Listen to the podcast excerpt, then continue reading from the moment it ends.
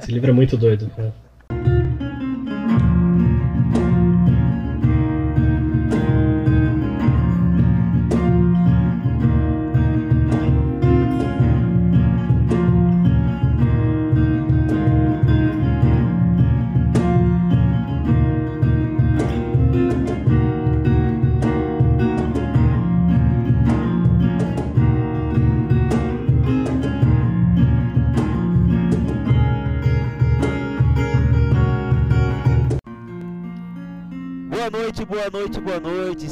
Mais um podcast Gasto Literário, o podcast do horário nobre, o podcast que vem trazer para você tudo que tem de filosofia, de comida e até mesmo até de discussões polêmicas.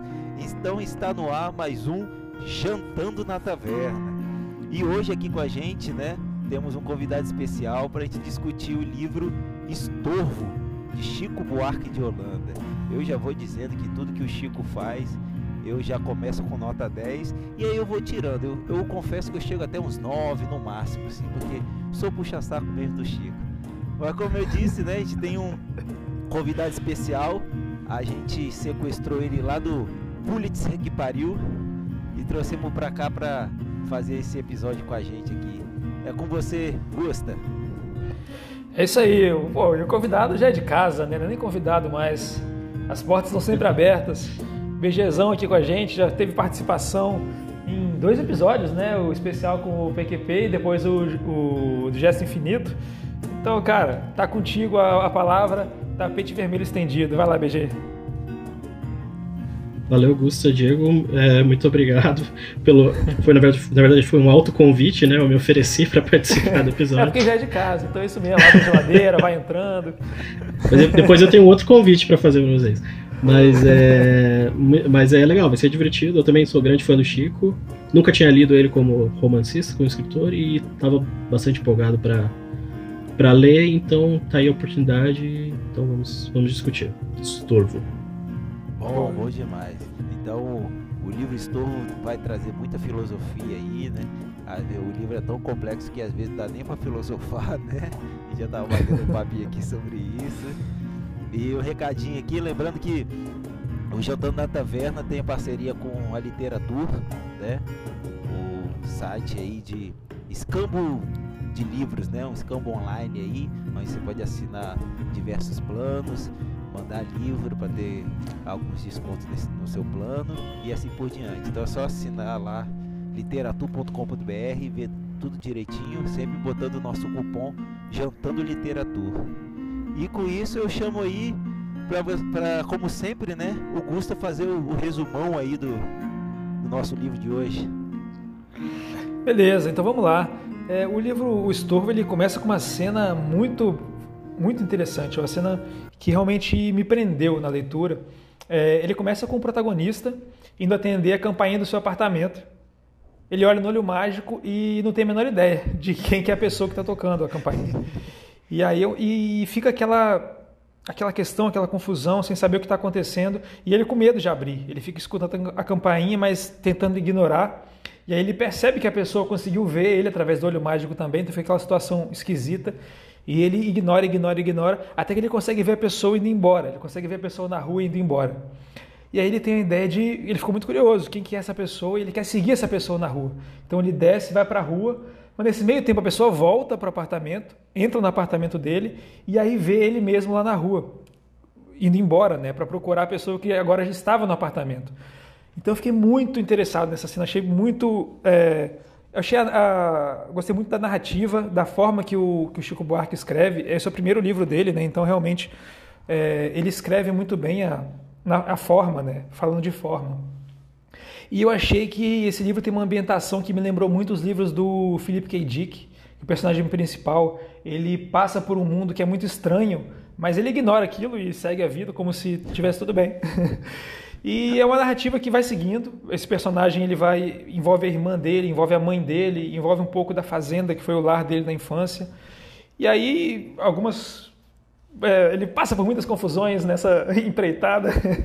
e aí a gente vai seguindo as loucuras dele por esse ambiente urbano, onde está a família dele, esse ambiente rural, onde esteve a família dele, foi a infância dele, boa parte da vida dele. E eu acho que, para resumo, a gente fica por aí. É difícil é, entender o livro até como um todo, assim, imagina o resumo. Mas eu acho que é o que deu para fazer. Alguma coisa para adicionar, BG, aí no resumão que você gostaria?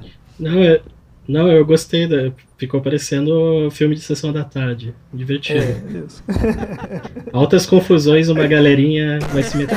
Do barulho. Do barulho, é, altas, altas, confusões mesmo esse livro. É, é, é, foi bom, isso aí mesmo, bem sessão da tarde. então, só que não, né? Assim, é, é bem não. não. né? Muito não. esse, esse livro na sessão da tarde Imagina doideira que ia fazer com a família brasileira. Mas é isso aí. E agora com aquela, aquele ponto, né, que a gente aqui para acrescentar o sempre bom resumo do Gusta, trazer um pouquinho do panorama gastronômico. E aí eu já digo, né? Eu já disse isso outras vezes já. Ah, é muito difícil fazer um panorama gastronômico, mas dessa vez foi o mais difícil de todos vocês terem noção, eu tive que buscar um artigo científico para trazer um panorama gastronômico. Então, o que, que eu trago o panorama gastronômico? É, esse livro ele é ambientado na, na época da ditadura militar. Então, eu vim trazer aqui para vocês o, o que era a, a, alimentação na ditadura militar, na época dessa da ditadura militar, né? Então tinha um descaso nutricional muito grande devido à falta de consumo de proteína e boa parte da população brasileira começou a adquirir várias doenças de desnutrição, né? E o que aconteceu? Por que aconteceu isso? Aconteceu uma, uma grande concentração de renda na época do regime militar, muito grande, e a, as classes altas elas ascenderam muito, então eles comiam muito bem, comiam de tudo, comiam muita coisa de fora, e as, e as outras classes caíram muito e que não tem o que comer. E isso e, também relacionado à grande expansão agrícola de grandes latifúndios, que a ideia de venda de commodities surgiu basicamente assim mais forte, né? E já tinha ciclo do café, ciclo da cana, mas veio muito forte como produto exportador do Brasil a, na época da ditadura militar. Isso vem aquela frase, né? O Brasil é o celeiro do mundo. Essas frases de ditadura militar que são uma grande balela, né? Ah, o Brasil é o celeiro do mundo. É, aqui plantando cidade, é, Brasil ame ou deixe. Tudo isso é ditadura militar. É, integrar para não integrar, é ao contrário, né? Integrar para não entregar e assim por diante. E com isso, a gente eu, eu busquei um pouco no, no, artigo do Vasconcelos e colaboradores de 2015, né? O título do artigo, deixa eu pegar aqui, é Fome, Comida e Bebida na Música Popular Brasileiro, um, um breve ensaio. Então vem trazendo aí o, o, esse panorama. Começou também no, no, Brasil uma grande entrada de produtos é, alimentícios industrializados da, da, dos Estados Unidos que é de regime militar, né? Tinha toda aquela questão relacionada aos Estados Unidos, começou a entrar muito e começou come os problemas de obesidade começaram nessa época. Então começou a entrar muito, muito desses industrializados e principalmente Coca-Cola. Então tem, tem várias músicas dessa época, até de, de, de, de Caetano, que mostra um pouco é, de, de, da, Coca-Cola tem, tem aquela música Você pede a Coca-Cola, eu tomo E ó, várias outras músicas bem interessantes a gente tem nessa, uh, nesse uh, artigo E aí, o, o, que, o que é o mais interessante do panorama gastronômico? Porque foi nessa época que foi assim institucionalizado, né, entre aspas, a, o arroz e feijão como comida popular brasileira. Aqui no artigo mostra que os registros históricos não têm é, pessoas comendo arroz com feijão antes dessa época. Assim como a feijoada não era popularizada nessa época e começou a se popularizar nessa época de escassez de comida. Então, arroz, feijão, farinha de mandioca e feijoada, que são grandes é, expoentes né, da cultura é, gastronômica, assim, popular, né, do dia a dia, vamos dizer, do brasileiro, começaram a, a surgir nessa época. E aí, né, por por falar em música, por falar em Chico Buarque, a gente fala de política e de resistência. Tem duas músicas dele que, que relatam isso, né? Uma é A Construção, com o meu feijão como se fosse. Tem toda essa parte. e aquela feijoada completa. Mulher, você vai fritar. Então são várias, são duas músicas que relatam bem essa época aí. Então, para fechar o nosso panorama gastronômico, eu trago aí músicas que mostram como que essa como que essa comida se tornou popular e como que elas são resistência a uma fome e como que elas viraram arte para resistir ao a ditadura militar assim como um todo né? E, e não vamos entrar no assunto de ditadura militar que é outra coisa. Fala BG não muito legal não, eu Pra ser honesto, eu não tinha reparado que ainda era na, na época da ditadura que o livro se passava. Eu sabia que era ali final dos anos 80 e tal. Mas o que eu achei mais deprimente na sua narrativa aí é o quanto ela soou atual, né? Essa depressão de falta de comida e pobreza desenfreada. Pareceu uma descrição de 2021, pra, pra ser bem sincero.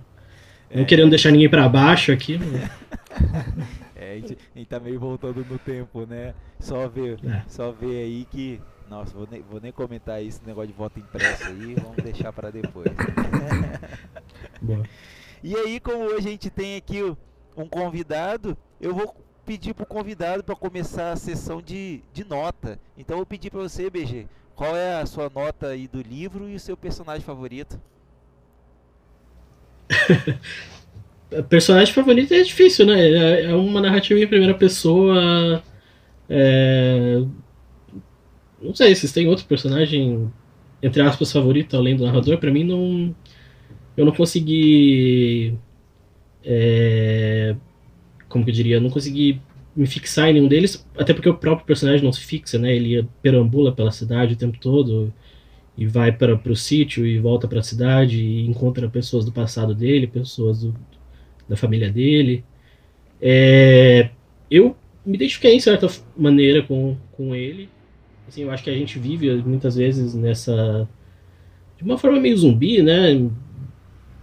Não sei, a gente tenta não ser zumbi, mas em muitos sentidos é meio zumbi. E, e o que eu achei mais legal dessa voz narrativa é, é o, são os momentos em que ele fica antecipando as coisas que vão acontecer, sabe? Ele, ele tá narrando alguma coisa, mas aí de repente ele tá. Ele, ele, ele supõe o que vai acontecer como se ele já soubesse que ia acontecer, porque as coisas parece que acontecem, né? Como as coisas acontecem na nossa vida, assim, meio que a nossa revelia, né? Tipo, parece que tem todo um sistema armado para as coisas acontecerem e a gente, é, de certa forma, a gente é meio espectador da, da história. É, então eu gostei disso. Mas, é, sem querer também tirar o clima de novo, no geral eu achei o livro, assim, primeiro livro, sabe? Assim, não muito não muito consistente. Não sei, eu, eu senti que ele tinha boas intenções, eu, eu senti que ele tinha boas referências, obviamente, né? Ele já tinha aqui, acho que mais de 50 anos quando ele escreveu esse livro, então ele já era um puta, obviamente, um puta compositor. Mas eu senti que ele estava meio que emulando alguns autores europeus, assim, que, tipo, ele tava tendo. Não tinha uma voz autoral ainda muito forte, sabe? Eu não sei se ele desenvolveu isso nos outros livros, porque esse é o primeiro livro dele que eu leio. É... Mas eu senti assim meio cru. Não sei se. Pra não entrar numa outra metáfora aqui gastronômica, mas eu achei que faltou cozinhar um pouco mais a, feijoada ali. É... Eu achei que a, a linguagem dele é muito formal também, sabe? Não fazia muito, para mim não fazia muito sentido aquela pessoa, por mais que fosse uma pessoa de classe alta ou de, forma, de origem de classe alta, é, ele fala muito certinho, e aí ele encontra pessoas na rua, mas não, não tem uma coloquialidade que, que o Chico compositor tem, sabe? É, então, no geral, eu acho que foi um livro assim, mais ou menos, um, é uma nota de 0 a 10, né? Eu diria que um. 1 a 5. Oi? 0 a 5? 1 a 5. 1 a 5.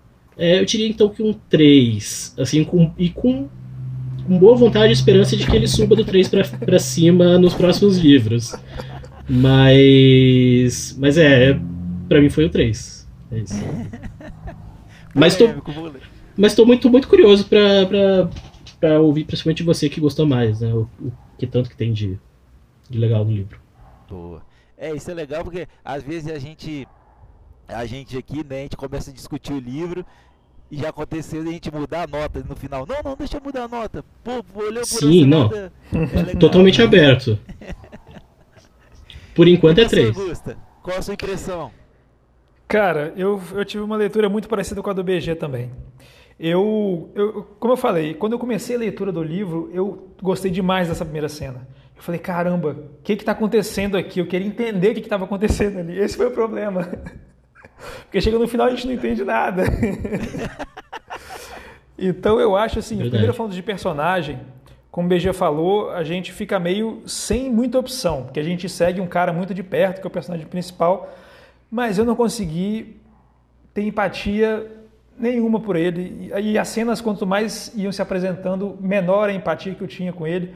Achei umas que tem umas cenas narradas, é, não só por essa eteriedade, não sei se essa palavra existe, das cenas que são narradas, mas assim, as cenas mais reais e concretas reforçam um lado muito esquisito do personagem, que a gente pode é, discutir depois mais para frente no episódio. Não sei se foi uma leitura superficial que eu fiz, por o momento que eu estava lendo também, é, mas eu não me apeguei nem um pouco ao personagem principal. Então isso me tirou um pouco do livro, assim, de, de, de me entregar ao livro.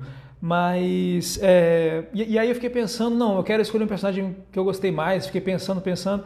E dos personagens é, secundários, o que eu achei mais interessante foi o. aquele personagem com nariz de boxeador. Nenhum personagem tem nome, né? E esse personagem, eu não posso falar nada sobre ele, senão vai ser spoiler, certamente. Mas depois nas análises aqui a fundo a gente pode entrar mais. Aí eu escolhi ele como o, o, personagem principal, personagem é, que eu mais gostei. E a nota, eu também tô com, tô com BG, assim, eu, eu, botei, eu botei três aqui, eu botei três.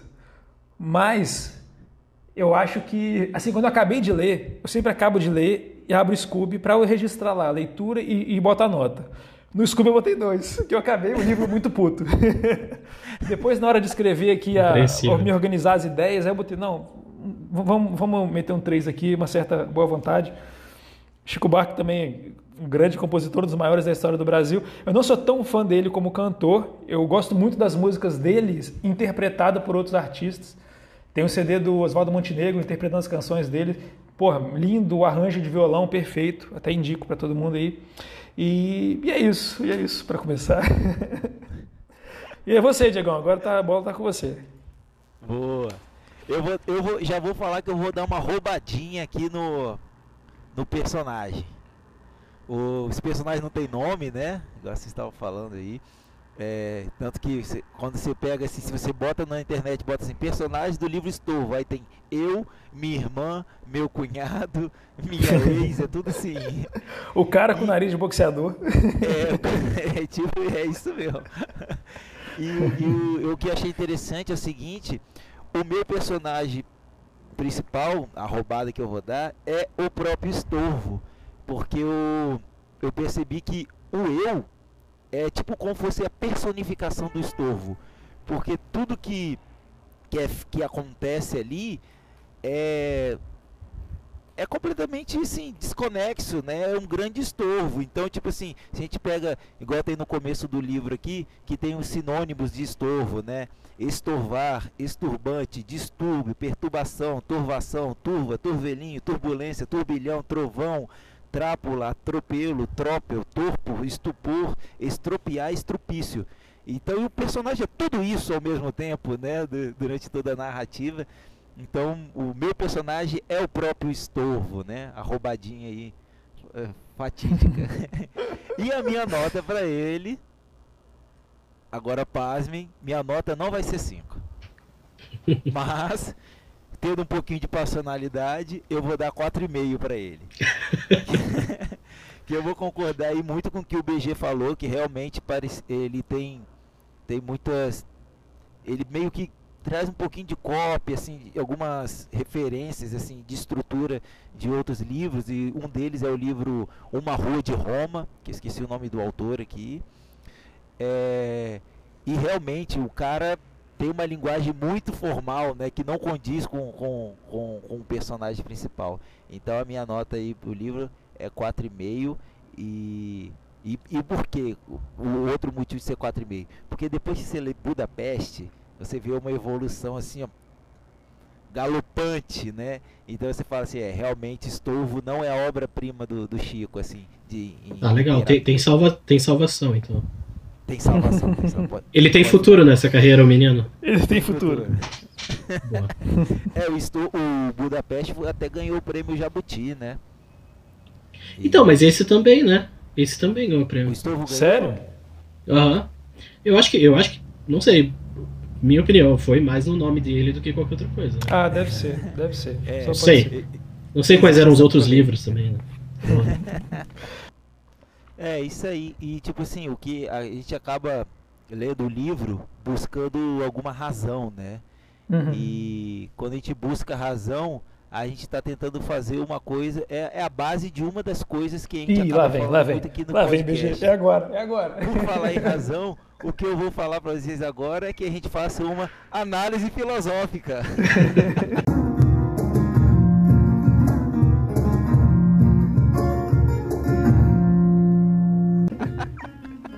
Agora o, o Diego está especializado em ganchos, né? O, o, o, o BG. Então a, a, gente não precisa nem de vinheta mais no, no episódio. Não, porque os ganchos já são a passagem de, de bloco. Perfeito. Tem, tem futuro na comunicação, menino. Tem, tem. Muito e bom. Aí, como nós, como bons anfitriões, vou chamar você, BG, para começar aí a nossa análise filosófica. Análise filosófica, vamos lá. É... Por onde? por onde começar? Eu, eu gostei desse, desse negócio que você falou do, do, do título do Sturver. Eu. Não que eu não tivesse prestado atenção. É, mas. Mas ele é realmente é um, é um vórtice, né? O livro. Ele gira em torno de, um, de uma pessoa que é meio que um vazio.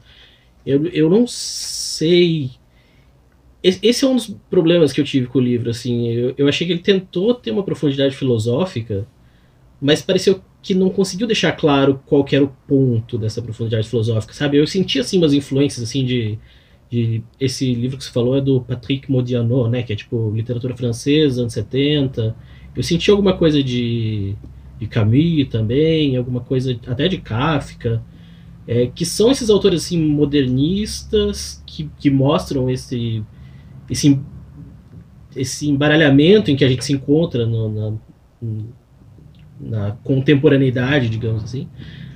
Mas eu achei que o Chico tentou misturar isso com algumas críticas sociais foda, sabe? Não sei, eu senti assim uma mãozinha um pouco pesada na crítica social foda.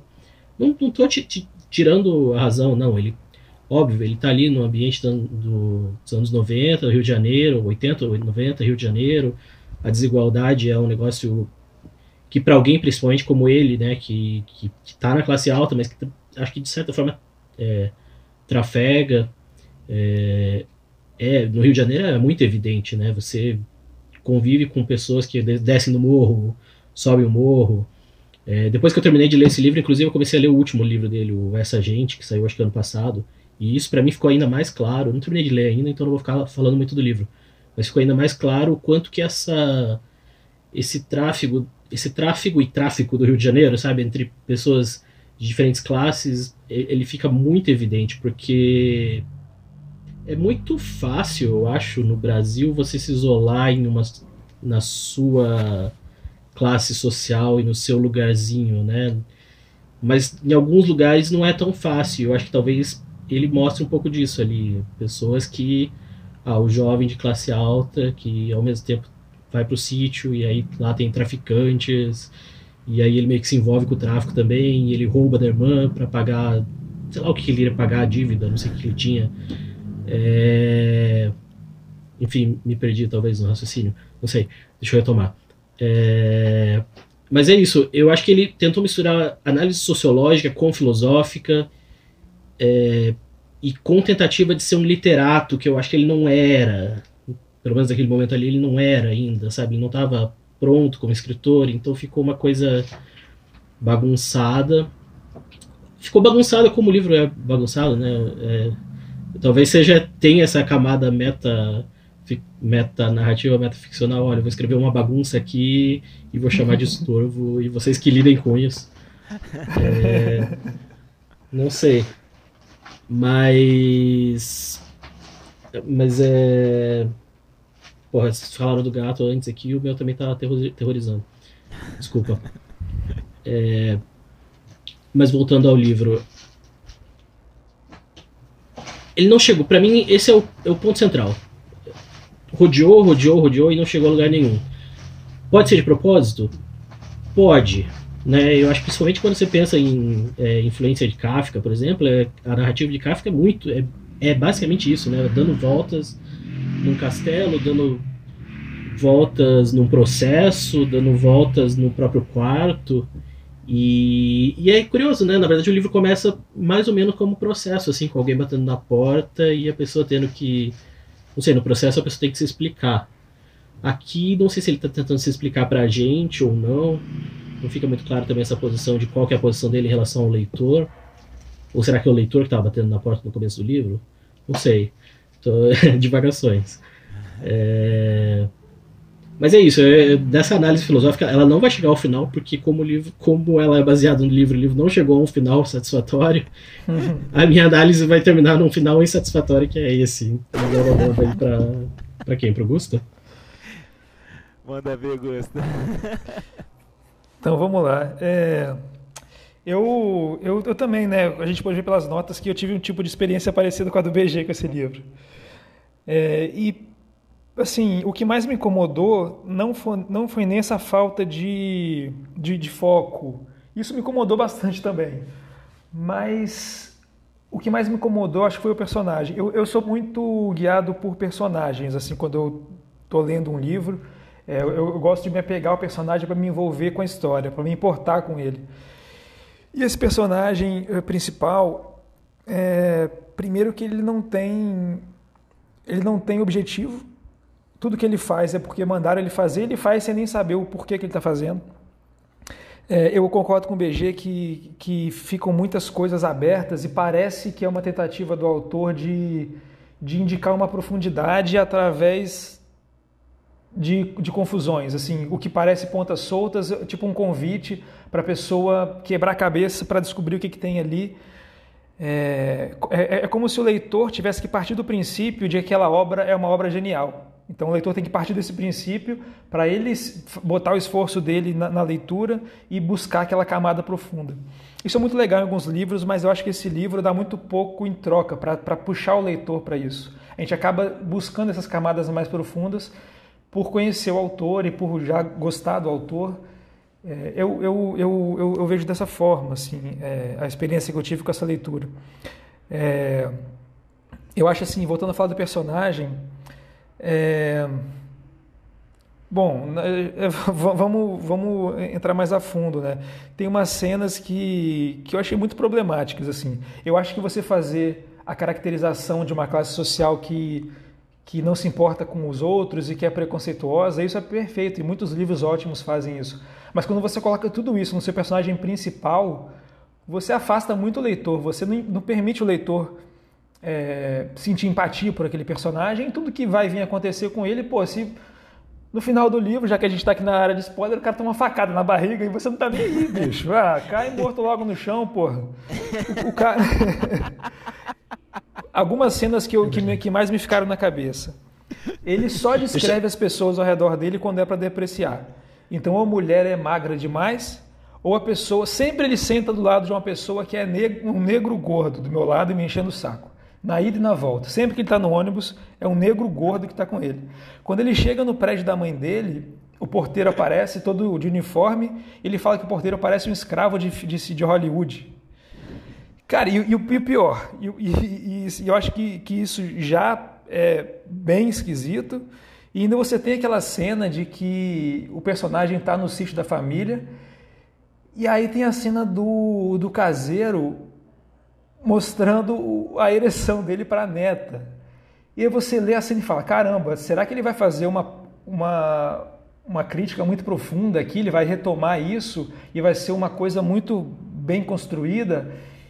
O personagem vê aquilo, segue a vida dele e os personagens que estavam naquela cena não voltam mais a aparecer, aquela cena se perdeu ali, e é uma cena que ele faz questão de descrever com muito detalhe.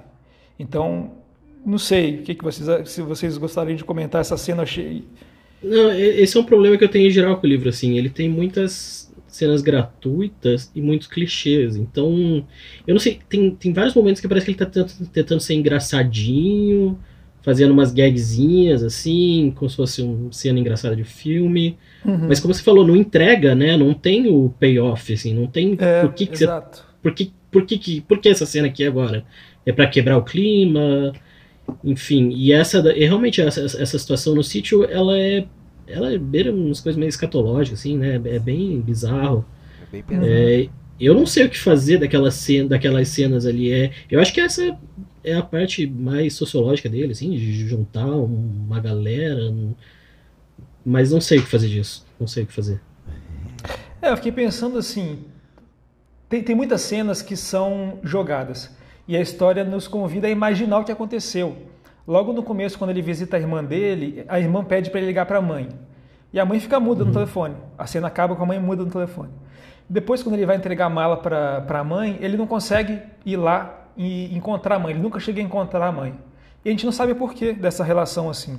A gente só nos resta imaginar como é que foi a infância dele, algum trauma que ele passou. Será que ele vê essa cena na, no sítio indica algum abuso sexual que ele sofreu também? Então ele vendo aquilo ele não, não achou estranho, sei lá. É, eu, eu, eu tenho, ele tem uma relação estranha com a irmã também, né? Uma coisa que tem beira, uma relação estranha com a irmã também. Uh, como é que fala? É... Incesto.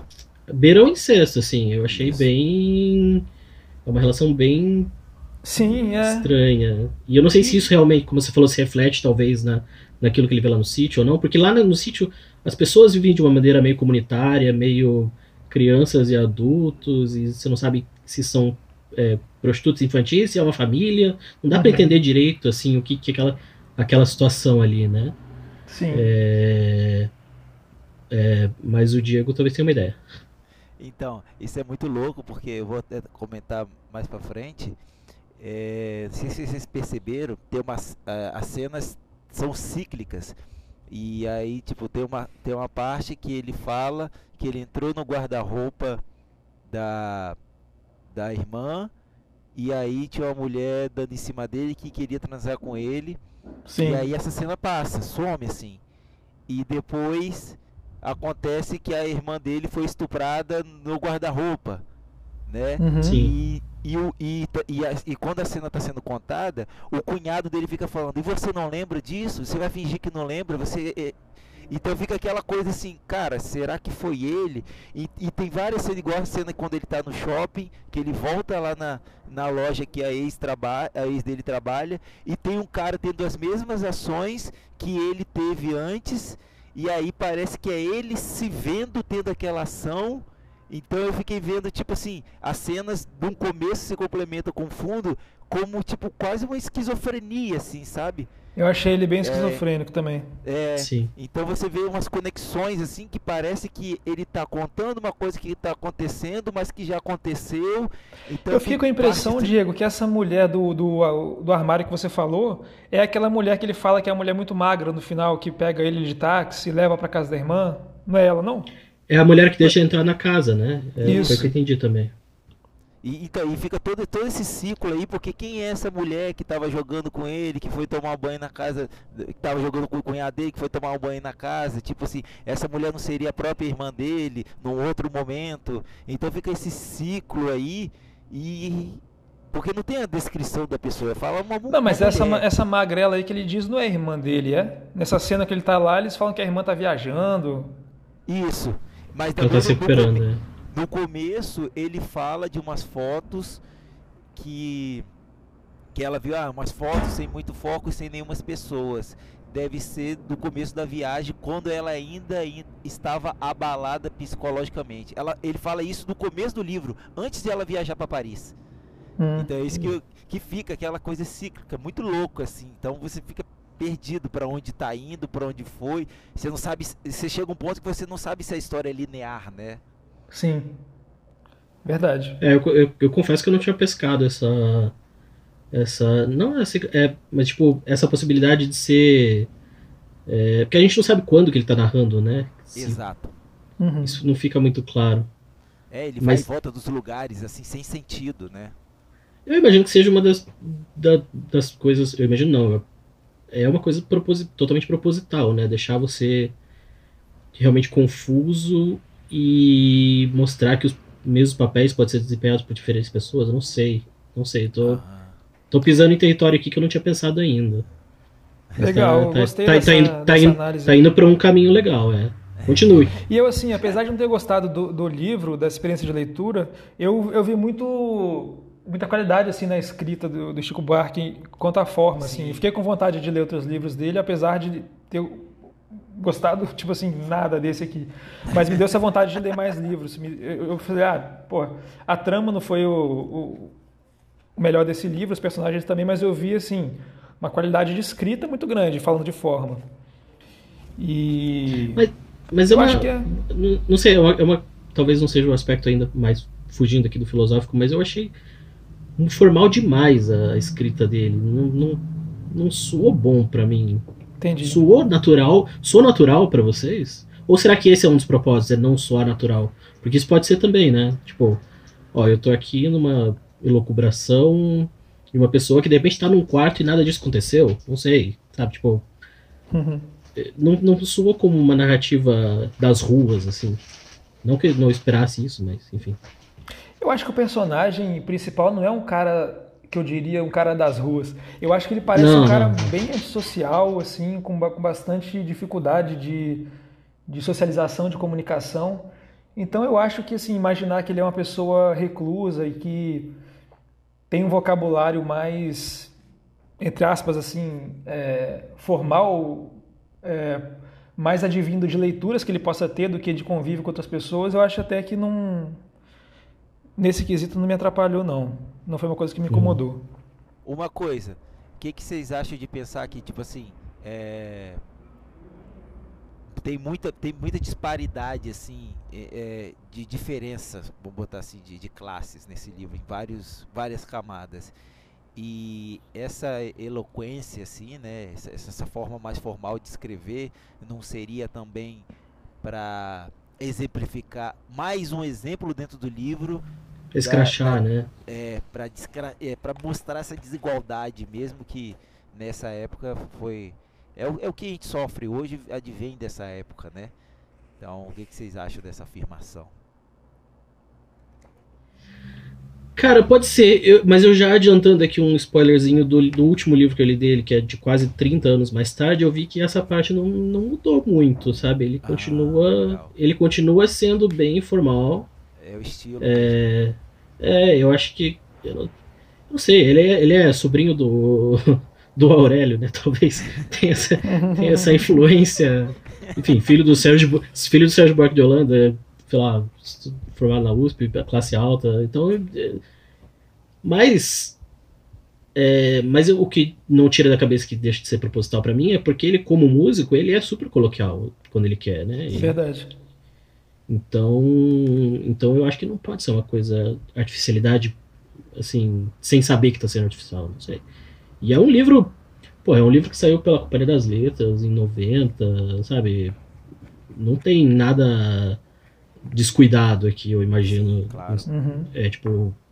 É para ser assim mesmo, né? É. Mas sei lá. É, e é um livro escrito na, na língua que ele foi publicado. Isso é, isso é interessante também. Porque muitas vezes, é, no, no quesito assim? de vocabulário, às vezes é um trabalho maior, não maior, né, mas um trabalho em grande parte do tradutor. O tradutor também tem um trabalho interessante quando é um livro estrangeiro, né? Esse é um livro escrito aqui na, na língua que ele foi publicado.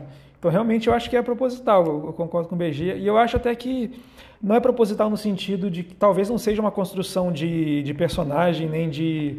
Não tenha tanto a ver com isso, mas com o estilo dele, né? Já como você falou nos próximos livros, também ele mantém essa, esse estilo. Então, às vezes, não foi nem de caso pensado, é mais o estilo que ele, que ele escreve mesmo. Boa, boa. Pode ser. E assim. É, a, a, minha parte, eu acho que era mais essa, essa implicância com o personagem mesmo. e eu acho assim que é, o li, um livro, eu, eu acho que ele se propõe a passar uma mensagem, eu acredito muito nisso, mas eu acho que a forma que ele, que ele buscou para transmitir essa mensagem acabou sendo uma barreira para essa transmissão. Eu acho que é, quando você consome diferentes tipos de arte, como pintura, música, eu acho que você tem mais liberdade para ser é, surrealista e deixar o, o consumidor construir o propósito daquilo, a mensagem daquilo na cabeça dele. Uma música não tem só a letra para transmitir o que ela quer transmitir, ela tem o arranjo, ela tem melodia. Tudo isso ajuda a carregar o, sentimento que quer ser transmitido. O livro é muito ligado à forma. Você tem cenas, você tem personagens e é com isso que você vai construir a sua história. E eu acho que é hum, exatamente os quesitos que eu senti uma falta assim para esse livro. Boa. Vocês chegaram a ver o. Vocês chegaram a ver o filme que foi baseado no livro ou não? Não, não, não vi. Não, eu, eu, também não assisti o filme, mas eu, eu tava vendo o trailer hoje. É, é, é, é muito bizarro. é, ele, ten, ele tentou capturar essa. É Rui Guerra o nome do diretor. Uhum. Ele tentou capturar essa parte do, do, do narrador que é meio esquizofrênico, sabe? Então você vê aquelas coisas assim, meio imagens borradas assim de, de virada de câmera e um barulho um barulho constante no fundo assim sabe tipo como se ele tivesse aturdido o tempo todo por um, um zumbido enfim eu tô falando a, a, partir do trailer eu não vi o filme mas talvez seja uma, uma experiência interessante assistir o filme para para tentar pescar mais alguma coisa mais que ele tenha que dizer com o livro não sei será que ele participou da, da direção Chico Buarque não sei não sei que, que vocês têm a dizer, cara, daquela cena da festa da, da, da casa da irmã dele? Aquela cena é muito surreal. Tinha um cara que ficou olhando para ele, um cara segurando um copo de bebida, assim, e olhando para ele de relance. Eu falei, beleza, vamos ver quem que é esse cara. E o cara nunca mais aparece. e tem uma cena que os garçons começam a correr no meio da festa, carregando umas bandeiras, acho que umas. umas carregando umas. aquelas toalhas de mesa, como se fosse bandeira. O que, que foi aquilo? O que, que vocês entenderam daquela cena? Cara, eu, depois lendo, eu, tipo assim, em, em, nos, em muitos momentos, ou melhor, de, nesses momentos finais, eu tava achando que o criminoso que estavam que indo atrás era ele mesmo, né? E tipo, e aquele cara que tava olhando para ele podia ser já um investigador, entendeu? Que depois ah, ele, é, isso ele, é, bota fé, pode ser. Entendeu? E depois ele é levado preso, mas não é preso, e aí Sim. ele vai para lá com medo dos traficantes. Então é, é, aquele negócio que eu falei do cíclico, né? Que vai sempre voltando. Um monte de fio solto é tipo assim, pensa no livro seguinte: de um lado um monte de fio solto e ele conta esses fios soltos. Aí você fica ali sem pai nem mãe. Aí depois ele começa a contar os fios soltos do outro lado, te deixa sem pai nem mãe. Aí fala assim, conecta aí do jeito que você quiser. E vai embora. Ele tem, ele tem um clima de livro policial, né? De, de, de thriller, sim, assim, tem, de. Tem sim. Mas é, é outra coisa que eu não gostei, porque tem o clima, mas não, não fecha. E, e policial que não fecha, a não sei que seja uma coisa muito genial, e que talvez seja, eu não tô pescando, mas tipo, policial tem que fechar, sabe? Esse, no final das contas, esse assim. cara que é de nariz de boxeador, ele usou o personagem principal para conseguir acesso a quem eram os verdadeiros vilões da história. Né? Me pareceu uhum. isso. Fez o cara ir lá buscar as joias, botou pressão nele. E aí ele tinha que entregar as joias para os caras realmente que eram os, os, os vilões da história, que estavam é, pressionando o pessoal lá da fazenda. E aí eles perseguiu o cara e chegou no, na raiz do problema. Seria isso? É, então, aí tem outro outro outro fio para ligar aí, porque tipo assim, em algum ele vai ele vai com tanta ele é levado com tanta naturalidade para a reunião com os principais traficantes que parece que você pegando por outro é, espectro, ele é o mandante do crime, sabe? Ele que tipo assim, fala assim, ó, minha irmã tem umas joias lá, vamos entrar lá e vamos roubar tudo e vamos fazer as nossas coisas aqui.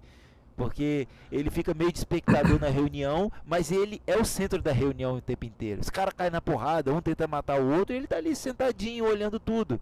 Uhum. E, ele, e ele fica lá de boa, ele, ele entra e sai, ninguém fala nada com ele. E tipo, pô, vamos botar, se você vai para um sítio onde tem um monte de traficante fazendo bosta e você entra, cara, você não sai nunca mais. Uhum. É, mas é.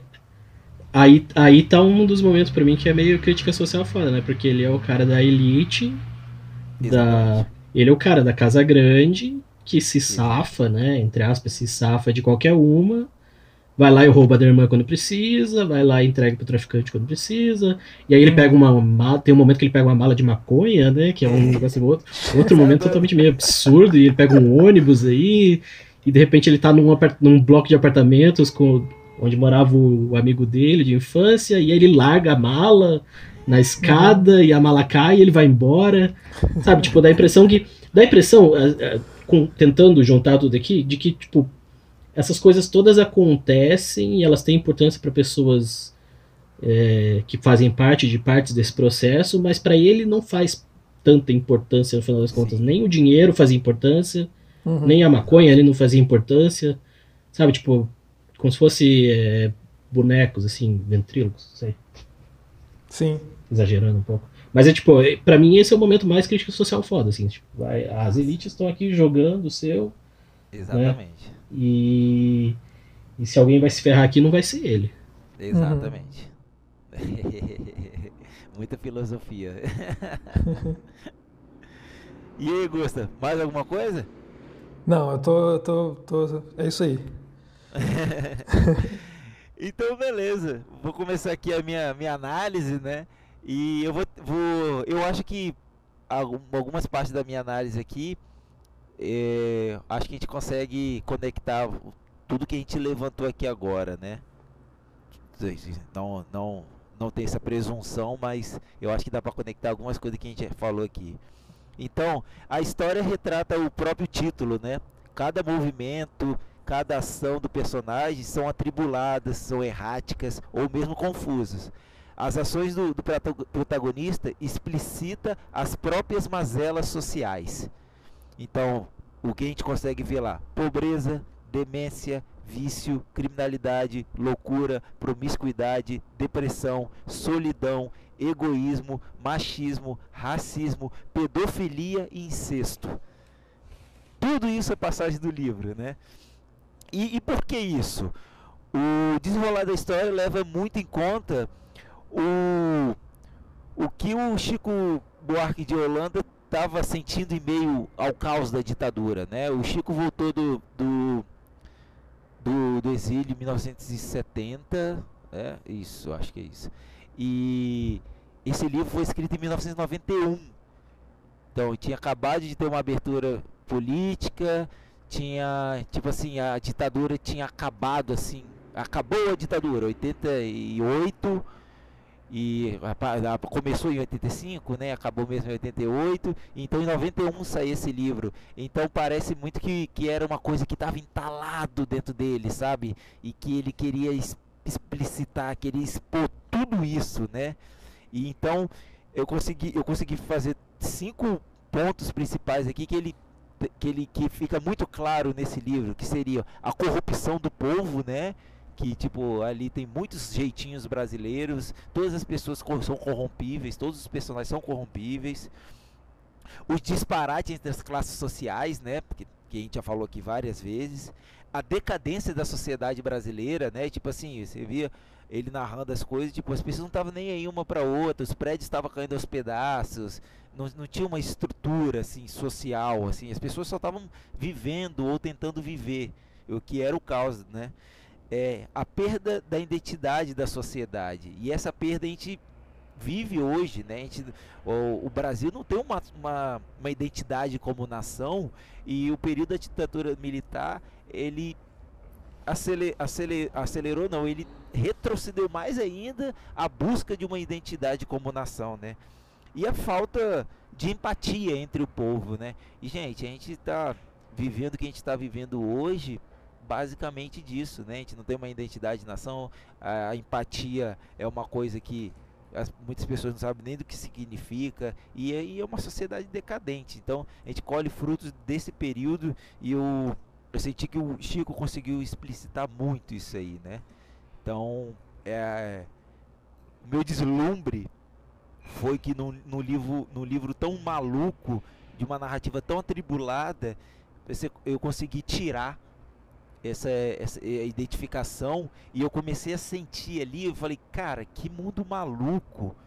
E a gente começa a ler sobre o período da ditadura militar e era isso, as pessoas estavam ali num medo extremo de comunismo, ah, que soviético anda na rua com, com uma, uma guarda-chuva que vira metralhadora, que so, soviético mata criança para comer, ah, que tem comunista aí que vai matar todo mundo. As pessoas viviam num caos financeiro, num caos é, de comida, de moradia, no caos de tudo e no caos político que tipo, o que os caras fizessem, eles tinham que aceitar e tentar viver com isso, né? E fica muito muito muito ficou muito claro para mim isso aí, né? E o desenrolar da história, ele é cíclico, né, como eu já disse. Como a mesma história fosse contada mais de uma vez, com palavras e momentos diferentes. E aí, tem uma música do, do, do, do, Chico, que é a Construção, que eu adoro essa música, eu adoro essa música. E se vocês fizerem um paralelo, a música conta isso, né? Ela conta a história do começo ao fim e depois ele, ele conta a história de novo, trocando as sequências do que ele fez e no final é a mesma coisa. Ele vai, faz, faz, faz, faz, morre. Vai, faz, faz, faz, morre. Ele tem um começo e tem um fim e contado de maneira diferente durante a música, né? Então eu consegui fazer esse paralelo aí com, com essa música Construção. Fala, BG. Roda Viva também, né? É dele, Roda né? Roda Viva. Também Roda tem esse, também. esse caráter cíclico. Sim, então essa, essa, essa coisa assim, eu vi muito da, das músicas do Chico no próprio, no próprio livro, né? Então é, eu achei muito, como posso dizer, não uma poesia, não poético assim, mas uma, uma obra que tem, que tem uma, uma musicalidade, vamos dizer assim, com, com toda essa estrutura musical do Chico Buarque, né? Então, é, que, que dá para dizer também que a ditadura trouxe tanta insegurança na população que esta por, por estar desamparada a partir do momento que o Estado tornou uma, uma estrutura de repressão, fiscalização, a população não possuía mais amparo social. Com isso, a perda da identidade da nação se tornou irreversível, a ponto que estamos hoje. As pessoas começam a ter que se virar né, para sobreviver em meio ao caos, e, e eu creio que esse livro ele é uma porrada. É uma porrada para olhar assim, cara, olha que caos que estava essa sociedade e, e como você falou, né? Cara, parece com hoje, quando eu tava falando da época da ditadura, da escassez e tudo mais. E tipo, porra, será que a gente vai ter que chegar nisso de novo? Pra entender que tá indo pra um lugar errado? Que momento a gente vai começar a olhar um pro outro, tipo assim, nós somos brasileiros.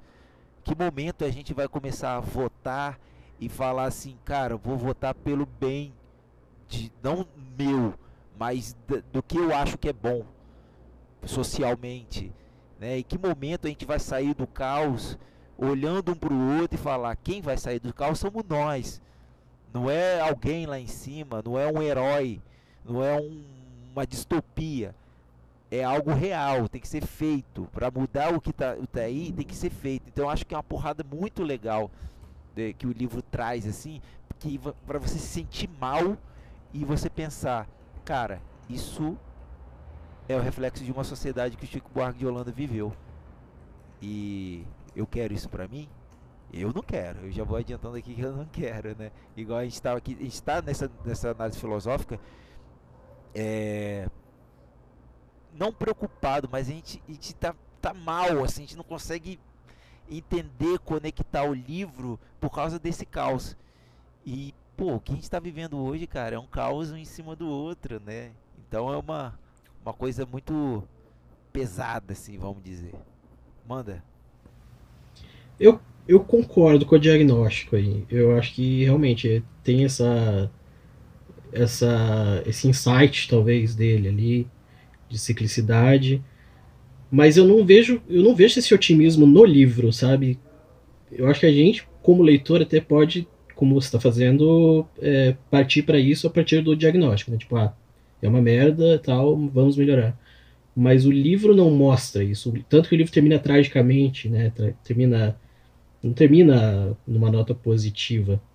E... Mas realmente tem muito a ver com a identidade nacional, né? E como a gente estava falando, o pai dele, acho que um dos grandes estudiosos de identidade nacional, né?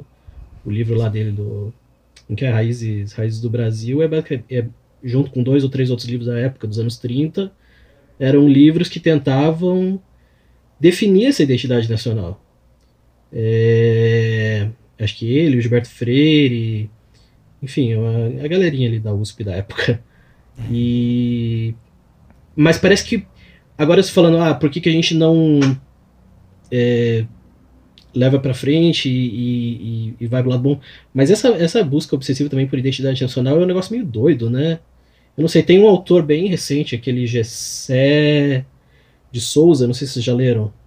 Ele faz uma ele faz uma crítica muito muito veemente assim dessa dessa busca por identidade nacional partindo das classes altas ou das classes brancas, digamos assim, sabe? Que são pessoas que estão ali na escrivaninha, é, elaborando essas teorias com base em história, com base em coisas, mas elas ignoram às vezes coisas que são bem mais óbvias, tipo, no caso do Gessé, ele foca muito no, no legado da escravidão, que, que para ele é central né, na experiência brasileira do século XX, né, o, o, as, as marcas que ela deixou na, na estrutura social e tal. É, então eu não sei se de repente o, qual que é a intenção do Chico aqui com esse livro em particular. Se ele tem esse lado otimista que você está falando, eu acho que seria legal, mas eu acho que também tem um certo revisionismo assim dessa dessa dessa carreira do pai dele e dessa carreira que ele como intelectual com certeza frequentou a vida toda, né, de pessoas. Porque porra, você imagina, anos 90, é, final dos anos 80, começo dos anos 90, ele já devia ter uns quase 50 anos ali. Eu tô com 30 anos eu tô, já tô percebendo que o negócio é meio cíclico, sabe? Eu imagino que com 50 anos você tá, você tá mais convencido ainda de que o negócio é cíclico e que não. Tá, melhora, mas daqui a pouco vem um outro negócio e abaixa. Então, eu gostaria de ter essa visão otimista que você tem em relação ao, ao livro, Diego, mas ainda não cheguei lá. Mas gostei da, da opinião e já vou, eu vou aumentar a nota de 3 para 3.2. Fala mais um pouco, talvez chegue a 3.4 por aí.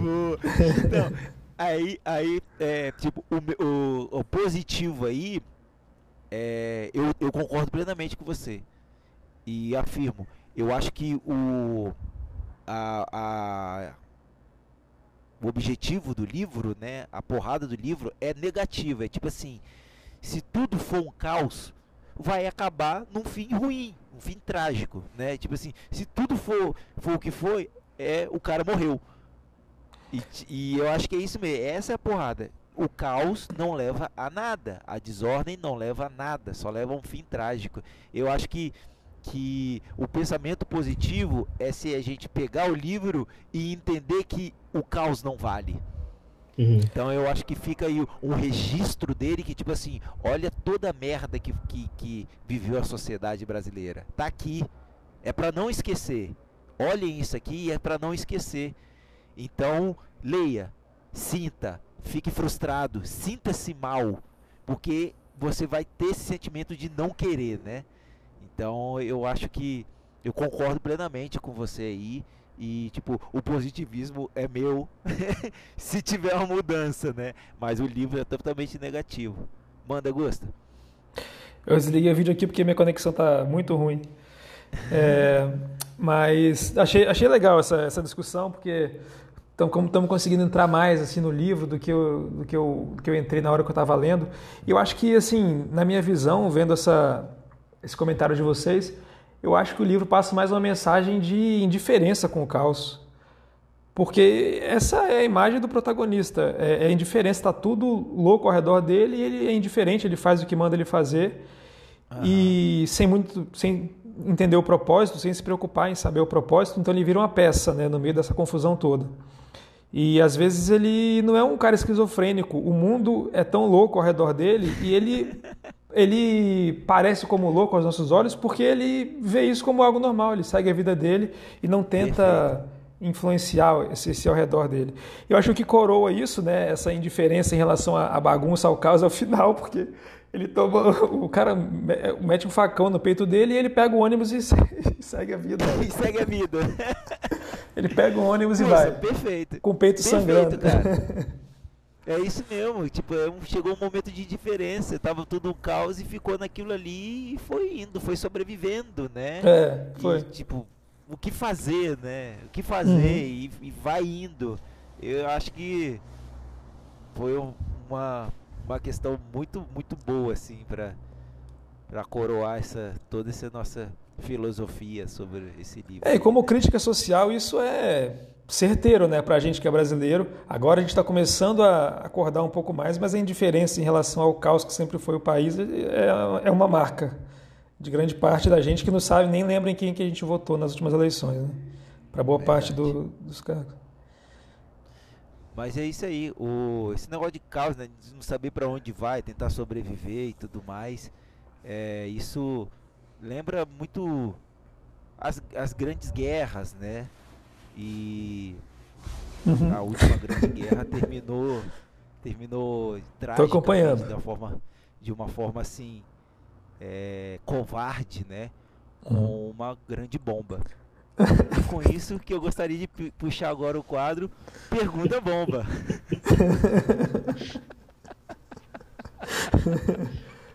Tá aí, né, Ah, galera? meu Deus. Muito sutil, muito sutil. Sutil. Sabe o que tá aparecendo? Não sei se vocês liam a Super Interessante. Sim. Na época, de ban na, na época de banca de revista, sempre tinha um quadro, né? Tipo assim, da rede ao Chico Buarque. A rede foi trançada por não sei quem, que viveu na época de não sei quem. E aí chega no final do Chico Buarque. Muito bom. Ai, ai. Mas é isso aí. Então hoje nós somos em três aqui. A pergunta bomba vai ser diferente aqui, caros ouvintes. Não tão diferente, né? Vai ser a pergunta bomba, aquela mesma de sempre. Mas e- a diferença é que o BG faz uma pergunta, eu respondo, o Gusta responde e depois eu e o Gusta temos uma pergunta única para fazer pro BG. Então com isso, manda ver essa pergunta bomba, BG. Bombardeia a gente aí. Cara. É, não sei, essa a discussão já foi uma bomba aqui. Eu não tava esperando. Como, como eu falei, eu tava bem desanimado com o livro, assim. Eu pensando, putz, o que, que, eu que, que a gente vai discutir, né? Eu, eu achei que eu ia ficar quietinho aqui pra não falar mal do livro. Mas no final saiu algumas coisas. É o. É. Cara, uma pergunta bomba. Pode ser uma pergunta boba? Ao invés de uma pergunta bomba? Pode, pode. Não, eu, eu, eu imagino que vocês gostem bastante de Chico como compositor, assim. Eu queria saber é, qual. O que, que vocês mais gostam dele? Qual música ou disco? Pergunta boba. Ah, eu gosto de João e Maria. Augusto, eu falo. Já mandei. Eu não- Eu gosto não muito de ouvi, João e Maria. João e Maria. João e Maria. E eu queria, eu queria aproveitar esse momento para. Deixa eu. Vai falando aí que eu vou lembrar o nome desse CD que eu tô. desse álbum que eu tô falando aqui do Oswaldo Montenegro cantando Chico Buarque. Depois eu vou pesquisar aqui e vou falar depois. Tá, beleza. Ah, o meu, a minha, o meu já falei, né? Eu gosto muito da música Construção e o álbum Construção é muito bom, né? Eu é que eu já falei em outros episódios, eu gosto muito da, da música que ela tem muitas camadas para você pensar, tem, tem, uma, tem uma grande história por trás de muitas palavras, assim, né? Ela, a história está escondida, né? Já falei aqui, eu, eu fui por duas semanas seguidas no carro indo para a universidade ouvindo a música Chão de Giz do Zé Ramalho até entender Uhum. ela toda assim. E, e as músicas do Chico ela me trazem muito isso. Ela, elas são desafiadoras, vamos dizer assim. Elas são desafiadoras. Você tem que pesquisar, você tem que entender o contexto, você tem que entender do que ele está falando para conseguir entender a música, né? Igual para algumas pessoas eu já, já falei, eu falei, vocês já perceberam que a música a construção é um suicídio?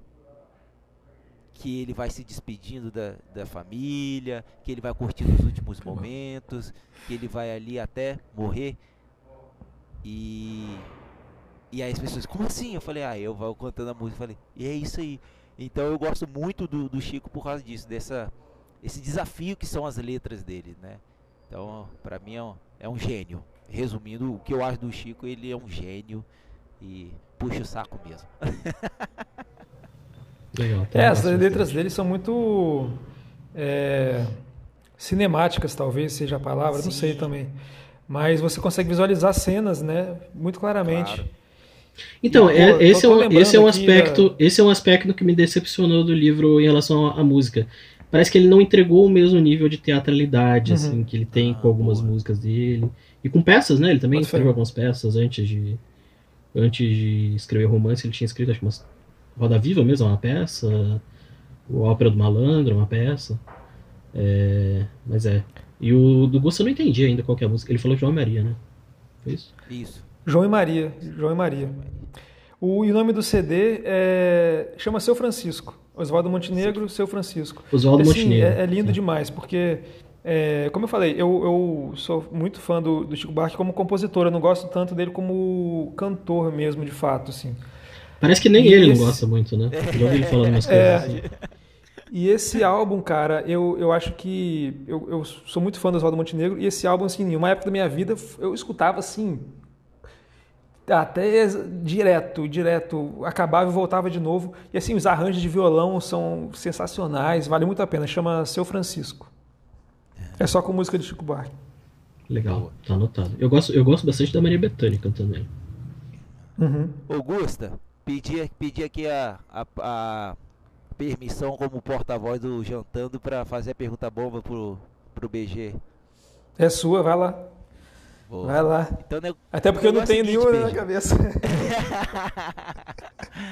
o negócio é o seguinte, o- a minha não é tão uma pergunta, mas é uma afirmação e eu gostaria de, de- eu vou fazer uma Certo- afirmação e eu Certo ou quero errado? É, é tipo, é banca CESP, é isso?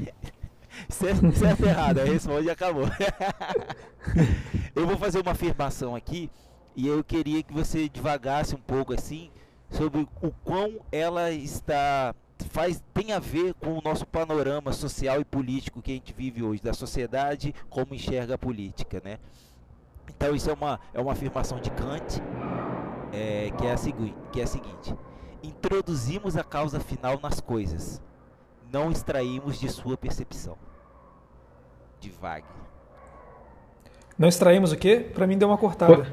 Pode repetir, maestro? Maestro, Vamos lá. mais uma nota. Mais uma nota. Mais uma nota. Introduzimos a causa final nas coisas, vírgula. Não extraímos de sua percepção. Interessante. Immanuel Kant. Ele era um virgenzão, né? Vocês sabem a história do Kant, né? Ele morava numa cidadezinha no interior da, da Alemanha. E diz que as pessoas acertavam o relógio de acordo com ele passando na rua, porque ele era tão Caxias e CDF. Mas ele tem, obviamente, é um puta filósofo, tem grandes insights. É, eu, eu, se- o que, que isso tem a ver com a realidade social brasileira? É. Cara, não sei, eu vou tentar ligar com o livro. Não sei, talvez. Boa, boa. Uhum. Eu entendi que a gente. é, que a gente fica. é, como é que fala? A gente fica às vezes pensando em coisas que, ao invés de olhar para a realidade, não é isso? É mais ou menos isso ó, o sentido da frase? É, eu acho que. Olha só, eu acho que quando. Quando você senta para escrever um livro, assim, no- principalmente num país como o Brasil, é, é impossível, né, não pensar em, em realidade social. De alguma forma, isso acaba infiltrando na narrativa. Eu acho que aqui, no caso do Chico, principalmente de uma maneira assim bem óbvia até. Mas é, é interessante pensar o quanto que o que a gente entende como realidade social é, é uma coisa da nossa cabeça ou é uma coisa que está realmente acontecendo, né? Não sei, eu tenho eu tenho que confessar uma grande dificuldade. Assim, eu, eu me sinto às vezes no lugar de Kant mesmo, sabe? Uma pessoa que, que, que viveu em, em cidadezinhas pequenas e com, com rotinazinhas é, bobas e, e sem ter um contato real com, com realidade, com realidade assim, tipo, greedy, sabe? Aquela coisa, é, sei lá, nunca vi um policial com arma, esse tipo de coisa. Uhum. É, então, eu sempre me pego quando eu tô lendo um livro assim, que tenta abordar esse tipo de, de realidade. Primeiro, óbvio, para mim uma das funções da literatura é você se colocar em situações que você não estaria, né? Jamais Uhum. estaria. Mas eu fico tentando imaginar se o escritor tem aquela percepção de verdade ou não. Sabe? Eu acho que o Chico tem mais ou menos. Eu fiquei com essa impressão no final, assim, de que no final ele. E eu acho que ele sabe disso. Eu acho que não é. Não é inocente, não. É... Agora, o que, que você faz disso é complicado, né? É... Não sei, a gente vive numa democracia que está aí meio que ruindo, mas numa democracia as, as coisas são organizadas pelas percepções das pessoas que têm percepções completamente diferentes da realidade, né? Eu não sei, eu desde que eu vim para cá no começo da pandemia, eu tenho tido muito contato com pessoas aqui do interior que são completamente bolsonaristas, por exemplo. E, e tipo, no fundo, não são más pessoas, sabe? Mas tem toda uma lógica de como que elas percebem a realidade em que bolsonarismo faz sentido, sabe? E isso é meio trágico para mim. Para mim, porque eu vejo uma percepção totalmente oposta a isso, né? É... Mas, é... mas acho que não tem escapatória, né? A experiência humana é isso, é, é diferentes percepções e, e pessoas botando as suas concepções na frente da realidade, muitas vezes. Fazer o quê? É o que tem, é o que tem para hoje, sabe? É, é o que tem para hoje. É... Eu não sei, eu não tenho grandes respostas aqui, não sei qual que era o, o endgame do negócio. Eu mas... achei muito massa, cara. Eu lembrei de um de uma frase que eu ouvi, acho que eu vi essa semana em algum, acho que foi alguma apresentação de, de TED, né, na, na, na internet, que falava que a que a realidade, o nosso conceito de realidade, ele vem a partir do momento que a gente concorda com as nossas alucinações que, que, que tudo que a gente percebe do mundo são alucinações que o nosso cérebro produz, né? É a impressão que o nosso cérebro faz da realidade. Então, o que a gente chama de realidade é aquela alucinação que, em conjunto, nós concordamos que que está acontecendo. A alucinação, alucinação coletiva, né? É. E aí, pensando por esse lado dessa, dessa bolha aí, né? Cada um tem a sua alucinação coletiva, né? Você poderia representar é, essas bolhas que a gente está inserido. E a realidade é uma dentro dela e a outra fora. É. E BG, o, você, a última frase aí, cara, tem tudo a ver com o livro, né? É o, uhum. é o que tem para hoje, né? É, e é como o protagonista é vivia, né?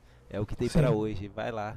Ah, eu tô aqui, ah, vou pegar um dinheiro com minha irmã. Ah, agora eu tô aqui, ah, agora eu vou ser traficante. Vou aqui, ah, vou sair Sim. com essa mala de maconha no ônibus. Viver o presente, é né? É curioso como ele, ele vive o presente, mas ele tá sempre flutuando pro futuro. É, é, esse é um dos aspectos mais interessantes do livro para mim. É, uma das cenas mais, mais interessantes é quando, e aí você percebe que ela não está acontecendo, é uma projeção do personagem. Uhum. E a vida tem um pouco disso, né? A gente cria muito mais problemas do que a gente lida realmente no, no dia a dia. Sim. Mas é isso aí. O interessante que desse livro, né, tirando o café da manhã que ele toma, não tem não tem nada de comida no livro, né? E cara, dá fome, comida, ler, comer é bom pra caramba, né? E Gusta, isso te lembra alguma coisa? Eu lembro, inclusive são oito e meia aqui, talvez quase chegando próximo disso. E eu gostaria de saber, você falou que esse foi o mais desafiador, né? O, jantando, o Hora da Janta mais desafiador de todos. Então, Oi. diga lá, diga lá o que, que nós vamos ter hoje para ambientar com essa história. É, é, Talvez algum alucinógeno. é, bala, o que, que vai ser? Vamos fazer uma receita de cogumelos alucinógenos. brownie? Vamos ter brownie hoje pra janta. Lembrando da sim. mala de maconha, a gente vai ter brownie. Tem que, tem que mandar. Você sabe que eu já, eu já falei, acho que eu já falei para vocês, né? A minha grande decepção com esse podcast é que a gente não recebe a comida em casa. pois é, pois é.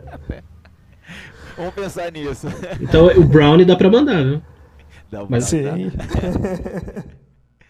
E aí, eu terminei lá o panorama gastronômico, né, do começo do nosso episódio aqui falando né, da resistência, né, do, das letras serem uma resistência, uma crítica. E por falar em resistência, crítica e repressão, uma coisa muito interessante que acontecia durante a ditadura militar é que muito, do, muito dos, dos, dos entusiastas ao não, à, não ditadura, né? Eu não quero chamar os intelectuais, porque não eram só os intelectuais, e eu acho que isso segrega muito, né? As pessoas que lutam contra, lutavam contra, falar, ah, são só os intelectuais. Não, tinha muitas pessoas lutando de vários níveis de escolaridade e de formação. E uma coisa muito interessante é que eles conversavam pelo jornal citando algumas passagens, né? Tipo assim, passagens de Lusíadas, passagens de outros livros, assim. E, e eles conseguiam trocar essas, essas mensagens. E uma das formas deles é, trocar esses tipos de mensagens, vamos dizer assim, entre aspas, criptografada, era através de receitas de bolo. Então tem, tem, tem, algumas passagens muito legais. A receita de bolo eram mensagens para resistência, vamos dizer assim. Então nada mais justo do que trazer hoje para a hora da janta a receita de um bolo. Então eu decidi hoje fazer um, bolinho, né? Vai ser nossa, vamos botar assim, nossa segunda sobremesa do, do jantando na taverna. E claro, né, como a gente falou, tem uma ambientação do Rio de Janeiro. Eu trouxe para a janta hoje o bolo Mãe Benta. É um bolo que nasceu no século XIX, né, no Rio de Janeiro, e ganhou esse nome por causa de uma doceira que, ele, que ela vendia é, dona, é, na, na cidade, a Dona Benta. É, na verdade, o nome dela é Dona. Dona não, o nome da, dela é Ma, Benta Maria da Conceição.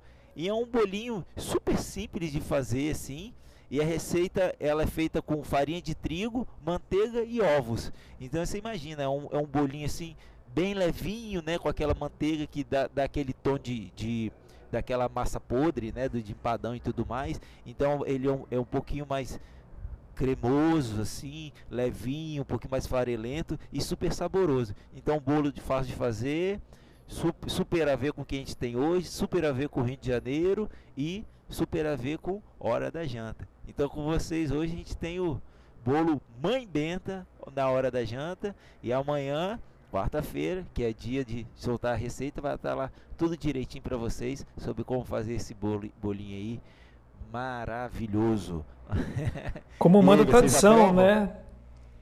Oi? Como manda a tradição, toda quarta-feira tá lá nossa receitinha. Eu acho que eu não comi esse. Não? Não. É um, boli, é, é um, um bolinho, bolinho e, e, geralmente é, ele, ele é servido em porção pequena, um bolinho pequeno mesmo, assim, tipo um Tipo, é, eu tô olhando umas fotos aqui. Parece uns cupcakes, exatamente. Parece, parece um cupcakezinho. Ele é bem, bem gostosinho assim. É. Comer assim, tomar um cafezinho, e coisa boa. Chá da tarde. Chá hum. da tarde. E, e saudade da Inglaterra, hein? também. Saudade do Rio também. Olha aí. Boa demais. E é isso aí, gente. Agora o nosso, foi o nosso último contato com o livro, né?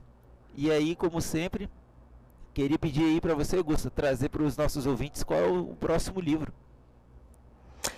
Então é isso aí, galera. Na semana que vem, semana que vem não, no próximo episódio, nós vamos trazer para vocês um episódio sobre laranja mecânica. Vixe. É uma leitura, boa, mais uma boa. leitura desafiadora de que muito bom. Vamos ver o que a gente vai tirar dessa leitura. É bom demais. Então é isso aí, gente. Próximo episódio, laranja mecânica. E já aproveito aqui para começar as nossas despedidas. Muito obrigado por você estar aqui de novo, ouvindo aqui.